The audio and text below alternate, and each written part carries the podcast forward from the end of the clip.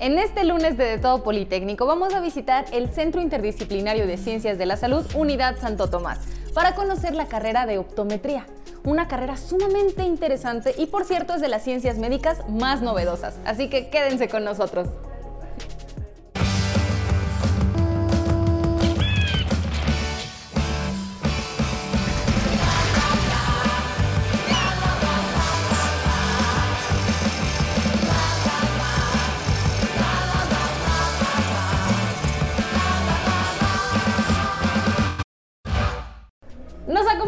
Doctor Mauricio Sánchez. ¿Cómo estás, doctor? Muchas gracias por estar con nosotros en De Todo. Muchísimas gracias. Bien, bien, bienvenida. Cuéntanos dónde estamos. Yo ya les adelanté un poquito que este es el Centro Interdisciplinario de Ciencias de la Salud Unidad Santo Tomás y que en realidad es un lugar muy